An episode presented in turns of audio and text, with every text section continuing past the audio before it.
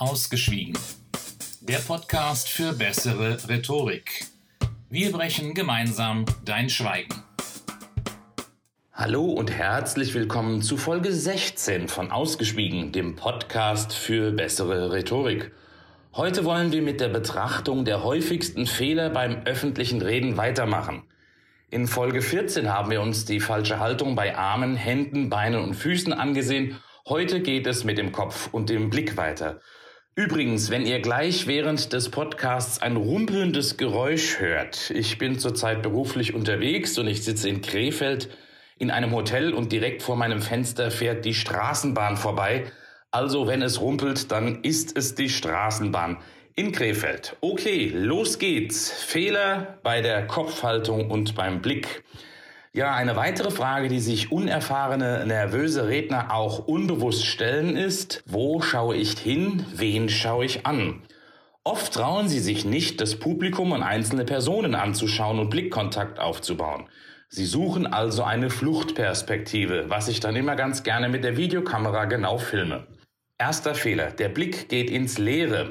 Manchmal sieht man, dass die Teilnehmer so einen eigenartig leeren, glasigen Blick haben. Es wird also ins Leere geschaut. Die Augen sind auf einen imaginären Punkt in weiter Ferne eingestellt. Da fragt man sich dann als Zuschauer schnell, ob der Redner irgendwie geistig abwesend ist, weil der Blick auch oft genauso wirkt, als schaue der Redner nach innen. Das wirkt introvertiert und unbeteiligt. Dieser Blick ins Leere ist oft gepaart mit einem körperlichen Stillstand. Das heißt, die Person bewegt sich kaum. Zweiter Fehler. Der Blick klebt am Boden oder unter der Decke. Oft zeigt die Kameraauswertung der ersten Videoübung auch, dass der Blick des Teilnehmers in meinen Seminaren starr auf den Boden oder aber unter die Decke gerichtet ist. Oder der Blick geht über die Köpfe des Publikums hinweg an eine Wand.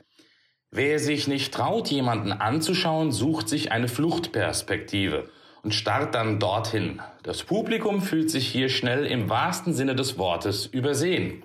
Nächster Fehler. Der Blick ist auf eine einzige Person fixiert. Sollte der Redner eine Person im Raum kennen, so ist diese Person oft die Fluchtperspektive, die fixiert wird. Es wird nur diese eine Person angeschaut. Manchmal wandert der Blick zwischen dieser Person und der Decke, dem Boden oder der Wand hin und her, aber es wird niemand anderes angeschaut. Auch hier fühlen sich die anderen Personen im Publikum dann übersehen. Problematisch wird es dann, wenn diese Person doch kein Bekannter ist und man sie dennoch anstarrt. Dann nämlich fühlt sich diese eine Person fixiert, belästigt oder vielleicht sogar bedroht. Summa summarum, die Personen im Publikum werden gar nicht angeschaut. All diesen Blickfehlern ist eines gemeinsam. Es wird kein Blickkontakt zum Publikum aufgebaut, denn es wird niemand wirklich angeschaut. Genau das ist ja dem unerfahrenen Redner auch unangenehm. Er möchte bloß niemanden anschauen. Wenn doch Personen angeschaut werden, erlebt man oft, dass kein echter Blickkontakt aufgebaut wird.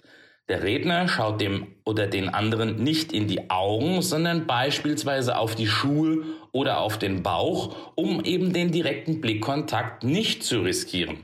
Das aber kann wieder das Publikum verunsichern. Stell dir doch mal vor, ein Redner starrt dir immer wieder auf den Bauch. Da denkst du dir doch schnell, hält er mich für zu dick? Oder du denkst dir vielleicht, habe ich einen Fleck auf dem Hemd? Oder ist der Reißverschluss an meiner Hose offen? Und ähnliches. Also, das waren die Fehler in Bezug auf die Haltung des Kopfes und vor allem des Blicks. Und das war's für heute. Aber ich hätte zum Schluss natürlich noch meine übliche Bitte an euch.